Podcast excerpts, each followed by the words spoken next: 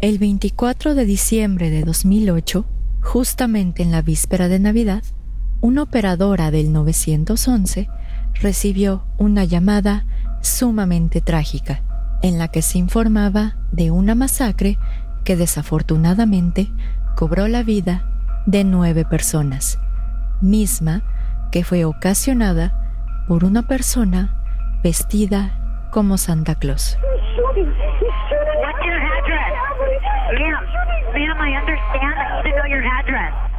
Mis estimados, muy buenas noches.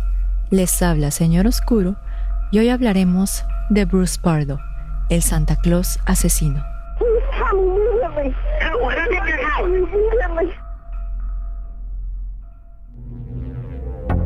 Bienvenidos a Señor Oscuro, un podcast en el que cada viernes su servidora Jessica Ballarino los adentraré en los casos más perturbadores y extraños que se han documentado, ya sea que se trate de temas paranormales o bien de lo más retorcido de la mente humana, nos aseguraremos de que todos y cada uno de estos casos queden grabados en sus sueños y pesadillas.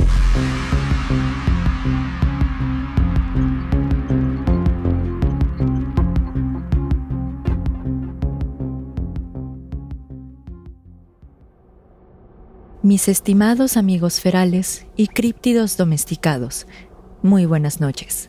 Les habla Jessica y les doy la bienvenida a un nuevo episodio de Señor Oscuro. Antes de empezar con el episodio de hoy, tengo que dar un aviso legal, ya que el contenido de este episodio puede ser sensible para algunas personas, por lo que se recomienda discreción. En esta ocasión, y para celebrar la Navidad al estilo de Señor Oscuro, les tenemos un episodio especial para este viernes, en el que desafortunadamente una familia no tuvo una feliz Navidad, ya que su vida fue arrebatada por una persona vestida como Santa Claus. Dicho acontecimiento es conocido como la masacre de Covina, la masacre de Nochebuena y el caso del Santa Claus asesino. Así, en este episodio podrán analizar cómo una persona que jamás había tenido problemas con la autoridad se transformó de la noche a la mañana en un asesino en masa. Para quien esté escuchando este episodio a través de alguna plataforma como Spotify, Apple Podcast, Amazon Music, Pinecast u otra aplicación para escuchar podcast, les aviso que dejaré algunas fotos del episodio en el video que se sube a YouTube, así como en la página de Instagram de Señor Oscuro. Así que pónganse cómodos, agarren una taza de chocolate caliente y empecemos con los antecedentes de este crimen navideño. Bruce Jeffrey Pardo nació el 23 de marzo de 1963 en el Valle de San Fernando, en Los Ángeles, California. Aunque no tenemos muchos datos de su infancia, las fuentes revelan que estudió en la Escuela Secundaria Politécnica John H. Francis, para posteriormente estudiar ciencias de la computación en la Universidad del Estado de California. Sus conocidos describirían a Bruce Pardo como una persona extremadamente inteligente, y que siempre quería ser el centro de atención. Sin embargo, también lo describirían como una persona que iba y venía a su gusto, ya que Bruce podía desaparecer de repente, para después reaparecer con un bronceado. En 1988, cuando Bruce Pardo tenía 24 años, se comprometió con una compañera de trabajo de nombre Delia. Como Bruce no contaba con suficiente dinero, su prometida utilizó parte de sus ahorros para pagar la recepción de la boda en un club campestre, así como pagar reservaciones en Tahití para la luna de miel. Sin embargo, el día de la boda, es decir, el 17 de junio de 1989, Bruce Pardo jamás apareció ante el altar. Una semana después, su prometida se dio cuenta que Bruce había retirado tres mil dólares restantes que se encontraban en la cuenta conjunta de la pareja. Asimismo, Bruce Pardo apareció unas semanas más tarde, con un bronceado casi perfecto, por lo que se descubrió que el día de la boda, Bruce viajó a Palm Springs y se gastó todo el dinero que quedaba. Y evidentemente, después de esta cuestión, el compromiso entre la joven pareja se rompió.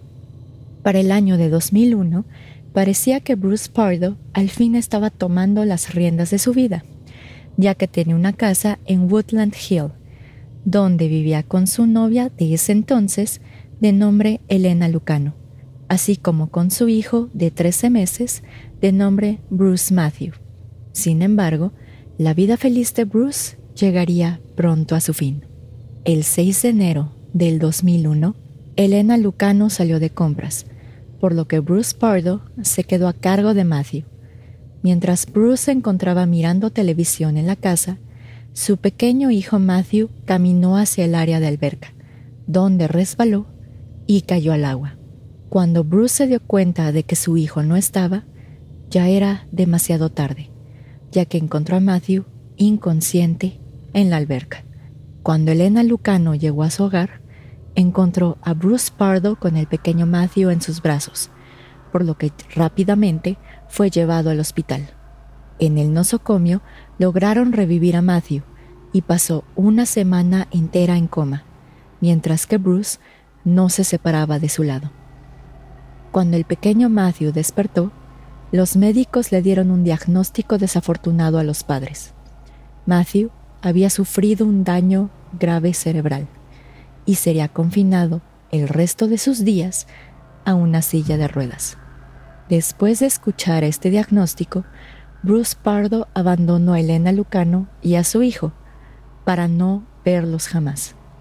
A pesar de lo anterior, Bruce manifestaba ante la autoridad fiscal que su hijo Matthew era su dependiente económico, pero esto lo hacía para tener diversos beneficios fiscales, ya que de acuerdo con Elena Lucano, Bruce jamás aportó un dólar para los tratamientos del pequeño.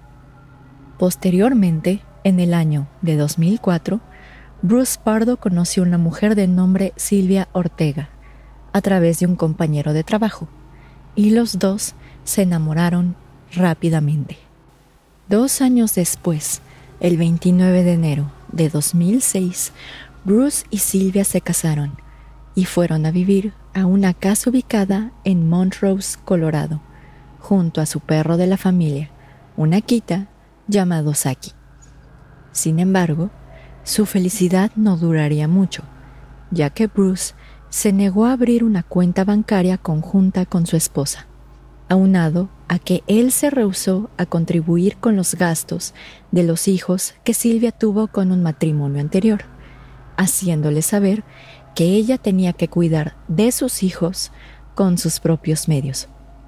Asimismo, Silvia se enteró por su suegra que Bruce Pardo tenía un hijo de nueve años de un matrimonio anterior, quien necesitaba de cuidados especiales, cuestión que jamás le había comentado su ahora esposo. Los problemas entre la pareja se incrementaron cada vez más, ya que Bruce Pardo había vaciado la cuenta de ahorros del matrimonio y estaba transfiriendo fondos a una cuenta privada, por lo que en el mes de febrero del 2008, Silvia solicitó el divorcio de Bruce Pardo. Por esta razón, en el mes de junio del 2008, la Corte ordenó que Bruce Pardo debía depositarle a su esposa la cantidad de 1.785 dólares al mes por concepto de pensión alimenticia, así como 3.750 dólares por concepto de pagos pasados. Bruce Pardo estaba tan desesperado que inclusive llegó a mencionarle a uno de sus amigos que su esposa estaba por dejarlo en la calle. Aunado a ello, la fortuna tampoco le estaba sonriendo a Bruce, ya que en julio del 2008 fue despedido de la compañía ITT Electronic Systems, ya que lo descubrieron cuando ingresó indebidamente al sistema y se agregó horas extra para poder cobrarlas. Por esta razón, Bruce Pardo sabía que tenía que resolver el problema con su ex esposa de una forma no ortodoxa. Justamente, en el mismo mes en el que fue despedido, Bruce Pardo comenzó a comprar grandes cantidades de balas y municiones de alto calibre. Posteriormente, en septiembre de ese mismo año, Bruce Pardo pidió a la costurera de nombre Jerry Deyot que le hiciera un traje extra grande de Santa Claus para una fiesta que tendría el 8 de noviembre. De acuerdo con una entrevista posterior de esta costurera, Bruce Pardo quería el traje mucho más grande que él, ya que supuestamente quería verse extra alegre. El 18 de diciembre de 2008, y después de largos meses de pelear en tribunales, se dictó la sentencia de divorcio, en la que se pactó que Bruce Pardo debía pagar a su exesposa Silvia la cantidad de 10 mil dólares por concepto de pensión alimenticia. Por otro lado, mientras que Bruce se quedó con la casa en Montrose, Colorado, el juez decidió que Bruce debía entregarle a su exesposa el perro de la familia y el anillo de bodas. Bruce Pardo debía entregar el cheque con el dinero solicitado al abogado de su exesposa el siguiente día, es decir, el 19 de diciembre, pero, curiosamente, jamás apareció. De acuerdo con Bruce Pardo, aún se encontraba reuniendo el dinero, por lo que solicitó más tiempo. Evidentemente el tiempo solicitado por Bruce Pardo no fue invertido en conseguir dinero para su exesposa, sino más bien estaba terminando de afinar los detalles para su más fatídico plan. Cinco días después, a las 10 de la noche del 24 de diciembre de 2008, los vecinos de Bruce Pardo observaron que él salía de su cochera con un auto que jamás habían visto. Cuando le preguntaron a Bruce a dónde se dirigía, él simplemente respondió que iba a acudir a una cena de Navidad. Una hora y media después, aproximadamente a las 11.30 de la noche, Bruce Jeffrey Pardo se vistió con su traje de Santa Claus hecho a la medida y tocó la puerta en la casa de sus ex-suegros de nombres Alicia y Joseph Ortega, quienes en ese momento estaban atendiendo su cena anual navideña junto con 25 asistentes más. Al tocar el timbre, una niña de ocho años de nombre Katrina acudió a la puerta a ver quién era. Al ver a Bruce vestido como Santa Claus y con un regalo bajo el brazo, la niña exclamó emocionada que Santa había llegado y sin preguntarle a los demás adultos, abrió la puerta. Acto seguido, Bruce Pardo sacó una pistola calibre 9 milímetros semiautomática y le disparó a la pequeña en la cara para posteriormente avanzar dentro de la vivienda y disparar indiscriminadamente a los asistentes de la cena, quienes se escondieron detrás de los muebles para evitar los disparos, o bien se lanzaban desde las ventanas para salir de aquella masacre. Este fue el caso de Leticia, la hermana de Silvia Pardo, quien logró escapar de la casa al lanzarse de una ventana del segundo piso fracturándose el tobillo en el proceso. Cuando logró escapar de la casa, Leticia corrió a casa de los vecinos para llamar al 911 y así alertar a las autoridades de la masacre que estaba ocurriendo. When he shot, I heard the shots and we they were like poppers and I wasn't sure what it was, so we all everyone started panicking and running, so we all dove under the dining room. Some of us dove, some of us left, I don't know. Después de que Bruce Pardo se cansó de disparar, desenvolvió el regalo que tenía bajo el brazo, revelando un contenedor lleno de combustible que se utiliza en los autos de carreras, por lo que esparció el contenido en toda la planta baja de la vivienda, para posteriormente incendiar la casa. Cuando la policía y el departamento de bomberos llegaron al lugar de los hechos, se sorprendieron al ver que toda la vivienda estaba envuelta en llamas, ya que inclusive era como un infierno en la tierra, por lo que era poco probable encontrar sobrevivientes. Se necesitó de aproximadamente 80 bomberos y una hora y 30 minutos para poder extinguir el fuego e ingresar en el interior. Cuando los bomberos lograron sofocar el incendio, se encontraron los restos calcinados de nueve personas, por lo que se necesitó de registros dentales para poder identificarlos. Posteriormente, se determinó que las víctimas de Bruce Pardo eran su ex esposa Silvia Ortega Pardo, de 43 años, sus ex suegros Alicia y Joseph Ortega, de 70 y 80 años respectivamente, sus ex cuñados Charles y James, sus respectivas esposas de nombres Cherry y Teresa, su excuñada Alicia Ortega Ortiz y el hijo de esta, de nombre Michael Ortiz, de 17 años. Por cuanto a los lesionados, se tiene conocimiento de que rescataron a tres personas, precisamente la niña de 8 años que abrió la puerta, una joven de 16 años que le dispararon por la espalda y otra persona más de la cual no quisieron revelar los datos.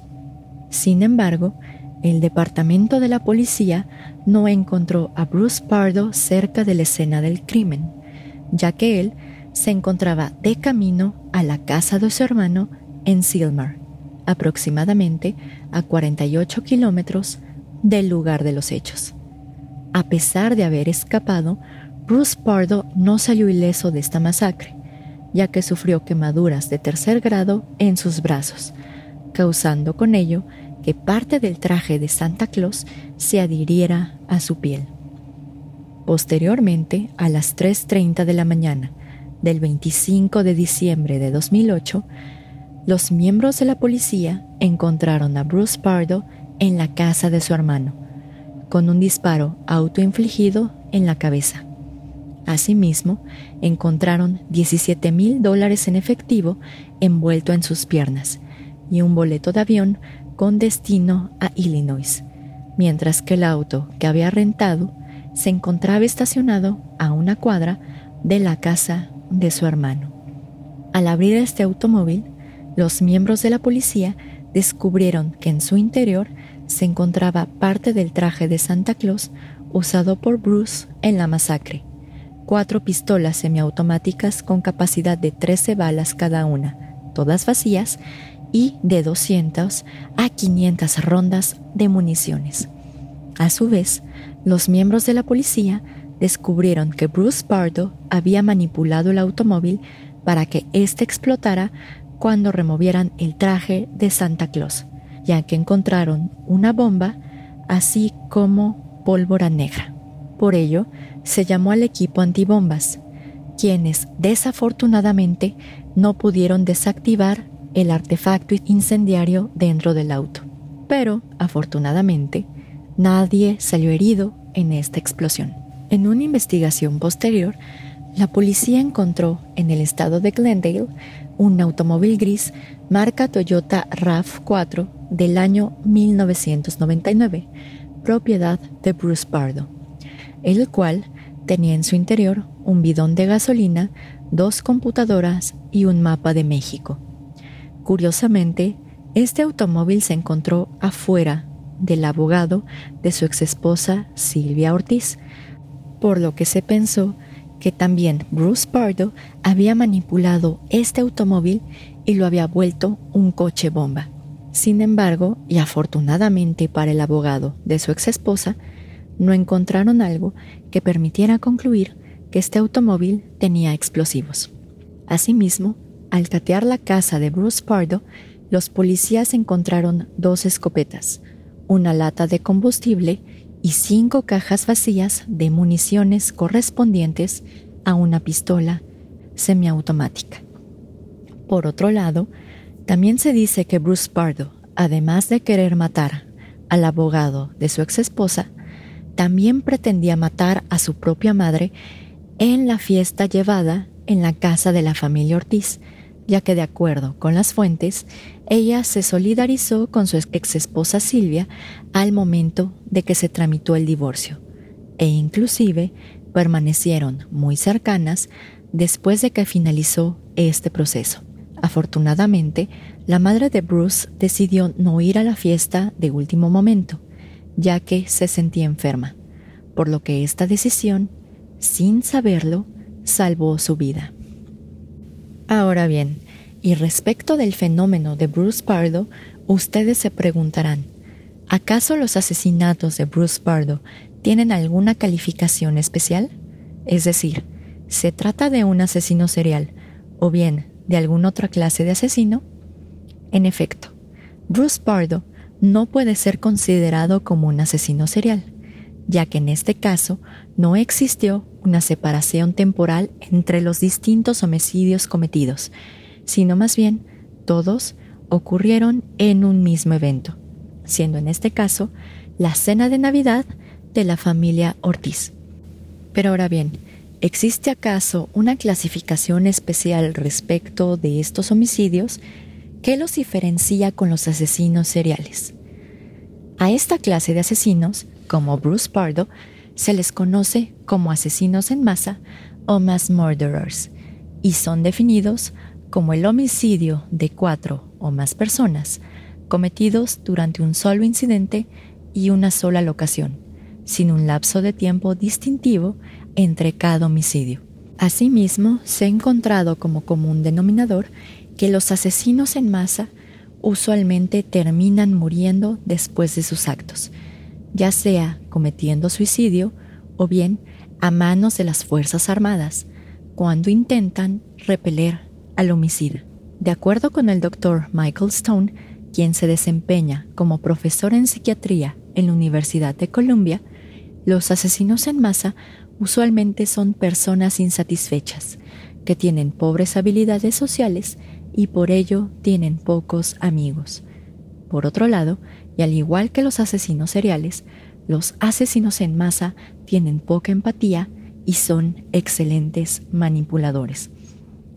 Y por ello, todos estos factores los vemos en el caso de Bruce Jeffrey Pardo, ya que aparentemente jamás había tenido problemas con la justicia, e inclusive sus amigos, aunque eran pocos, lo describían como una persona sumamente inteligente, e inclusive parece ser que Bruce Pardo también acudía regularmente a la iglesia los domingos, y usualmente se ofrecía como portero de la iglesia.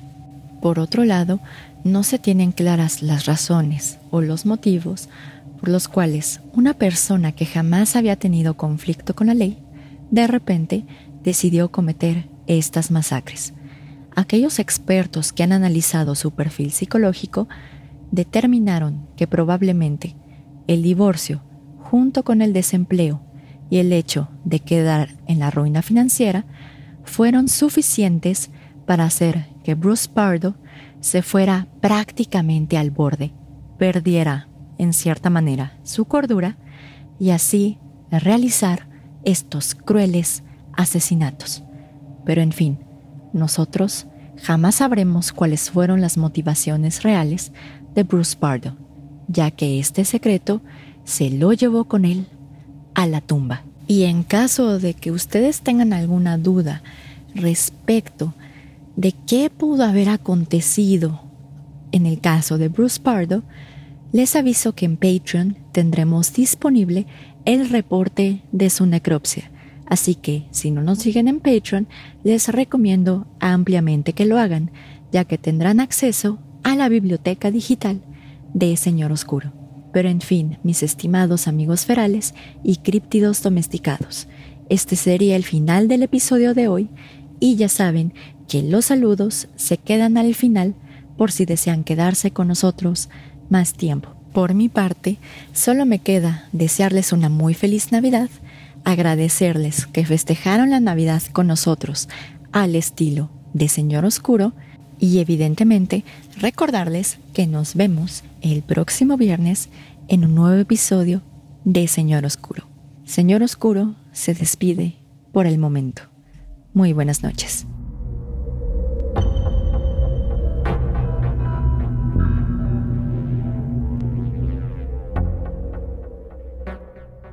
Gracias a todos por escuchar el episodio especial navideño. Yo sé que es un tema, pues, un poco más de true crime combinado con Navidad porque se vistió de Santa Claus, pero quería traerles una historia navideña, pero más al estilo de Señor Oscuro. De todas maneras, si les gustó mucho el episodio de hoy, ya saben que nos pueden seguir en nuestras redes sociales y nos encontramos en Patreon primero en www.patreon.com diagonal SR Oscuro y de hecho ahí en caso de que se suscriban para los niveles de amigos ferales y críptidos domesticados tendrán acceso a la biblioteca virtual de Señor Oscuro, donde tenemos varias cuestiones como libros de demonología, cuestiones de asesinos seriales y ahora en este caso temas de asesinos en masa. Pero en fin, también nos encontramos en Facebook, en la página web www.facebook.com diagonal mrs.oscuro. En Instagram nos pueden encontrar bajo el nombre de usuario arroba colectivo.sr.oscuro o bien en la página web www.instagram.com diagonal colectivo.sr.oscuro. También nos encontramos en Spotify, Pinecast, Apple Podcast y Amazon Music como Señor Oscuro. Y si en algún momento ustedes tienen duda respecto de nuestras redes sociales, siempre dejamos los links en Spotify, Amazon Music, YouTube y todas nuestras redes sociales. Pero en fin, ya vamos directo a los saludos. Como siempre, le quiero mandar un fuerte saludo a Antonio de Relatos de Horror. Si no lo conocen, lo pueden buscar bajo ese nombre, Relatos de Horror en Facebook, Instagram, YouTube y Spotify. También le quiero mandar un fuerte saludo al equipo de Carol Sound compuesto por Rodrigo y Sócrates, ya que ellos siempre nos hacen sonar bonito, cool y coherente para todos ustedes.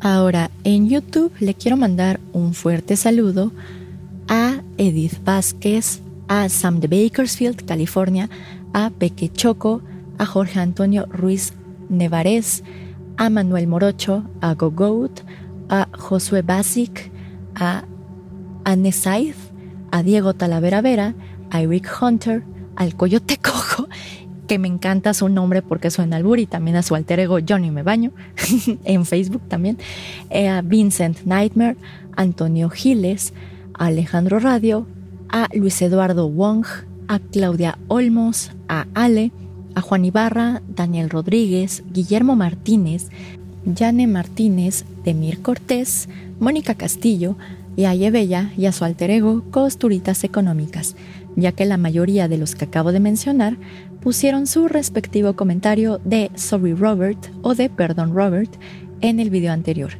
Por favor, si les pasó algo relacionado con Robert o si han tenido alguna racha de mala suerte, no se olviden en comentarnos. En Instagram va un fuerte saludo a Van-Rick, a Joel de Venezuela, a mi queridísima Moth Girl, a Hipólito, a Oscar Caiza, a Francisco Rubalcaba, a Midori CM, al usuario florencia.lpb y a Marcos David Flores Cruz, ya que de igual manera la mayoría de ellos puso el hashtag Sorry Robert o Perdón Robert. Igual si tuvieron algún tema de mala suerte o alguna racha de mala suerte después de escuchar el episodio, no olviden en comentarnos en nuestras redes sociales. Y en Facebook, un fuerte saludo a Camilo Vargas, Tamlin Rotten, Irma Reyes, Samantha Pocket, Julio Trujillo García, Armando Young, Rodolfo Amador y a Jonathan Wick ya que de igual manera muchos de ellos pusieron el hashtag o le pidieron perdón a Robert. Yo no hablo por Robert, pero yo sé que ustedes no quisieron retarlo o eh, de alguna manera hacerlo enojar. Y yo tampoco, entonces otra vez perdón Robert. Y también les quiero mandar como siempre mi más grande saludo, mi más grande felicitación de Navidad, Nochebuena, lo que celebren a todos aquellos que nos escuchan, nos comparten, nos apoyan, nos dan like, es decir, a todos aquellos que de alguna u otra manera son parte de la comunidad de Señor Oscuro. ya que sin ustedes este podcast no sería posible. Y ya saben que si nosotros podemos estar con ustedes, ya sea acompañándolos en esta cuarentena, eh, acompañándolos de, de camino a la oficina, lavando trastes o en la noche justo antes de dormir, nosotros estamos más que agradecidos. Pero en fin, como tal, ahora sí, este sería el final del episodio de hoy. Solo me queda desearles una muy feliz Navidad, Nochebuena, Hanukkah, lo que ustedes celebren. Espero se la pasen súper bien con sus seres queridos y como siempre, nos vemos el próximo viernes en otro episodio de Señor Oscuro. Señor Oscuro se despide por el momento. Muy buenas noches.